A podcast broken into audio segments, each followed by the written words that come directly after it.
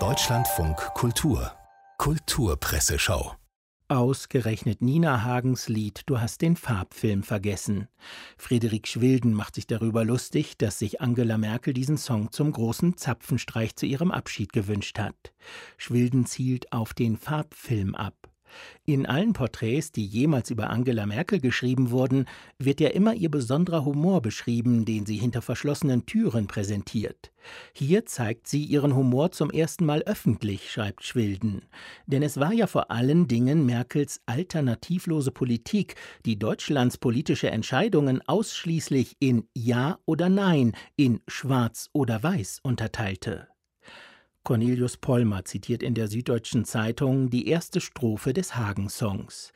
Hoch stand der Sanddorn am Strand von Hiddensee, Micha, mein Micha, und alles tat so weh, dass die Kaninchen scheu schauten aus dem Bau, so laut entlud sich mein Leid ins Himmelblau. Wie interpretieren Sie diese Strophe? Pollmer schreibt jedenfalls es gab immer wieder Mutmaßungen, das Lied erzähle nicht hauptsächlich von kleinen Fluchten im Gängel- und Mauerstaat DDR, nicht nur von der Sehnsucht nach einer Welt mit noch mehr Farben, sondern möglicherweise zwar verschlüsselt, aber doch brutal von einem sexuellen Übergriff.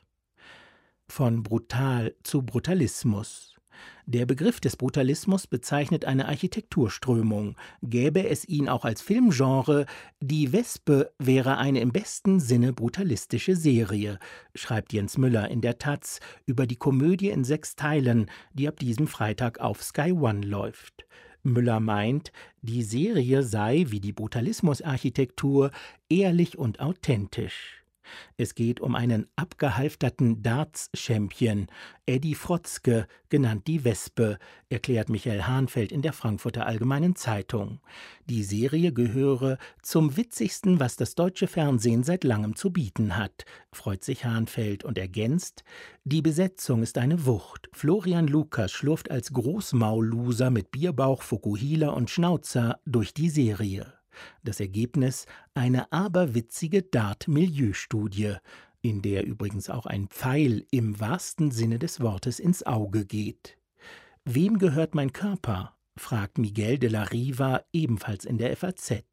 Und er meint natürlich nicht nur seinen eigenen Körper, sondern unser aller Körper.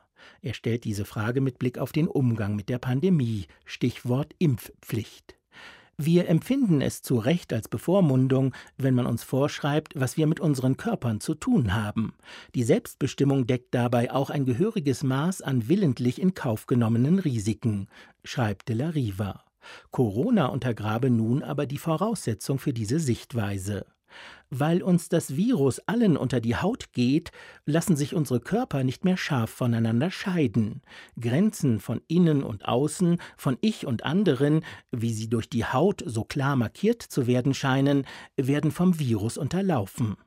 Wer unter diesen Bedingungen so tut, als ob sich nichts verändert hat und als Impfverweigerer My Body, My Choice skandiert, verkehrt den fortschrittlichen Gedanken dieses Satzes in sein Gegenteil. Mit ihm wird nun nicht mehr auf die Selbstbestimmung über den eigenen Körper insistiert, sondern gleichsam ein Recht postuliert, andere Körper durch kaum begründbare Fahrlässigkeit zu schädigen. Zum Schluss noch ein satirisches Feuerwerk, das mit Corona endet. Der Verkauf von Silvesterfeuerwerk und Böllern sei zwar auch in diesem Jahr verboten, schreibt Hans Zippert in seiner Kolumne für die Welt, aber der Staat wird an extra dafür vorbereiteten und streng überwachten Plätzen Ersatzfeuerwerke mit Gebärdendolmetschern veranstalten. Enttäuschten Bürgern wird empfohlen, sich am 31.12. um Mitternacht einfach einen richtig krachenden Booster der mRNA-Klasse verpassen zu lassen.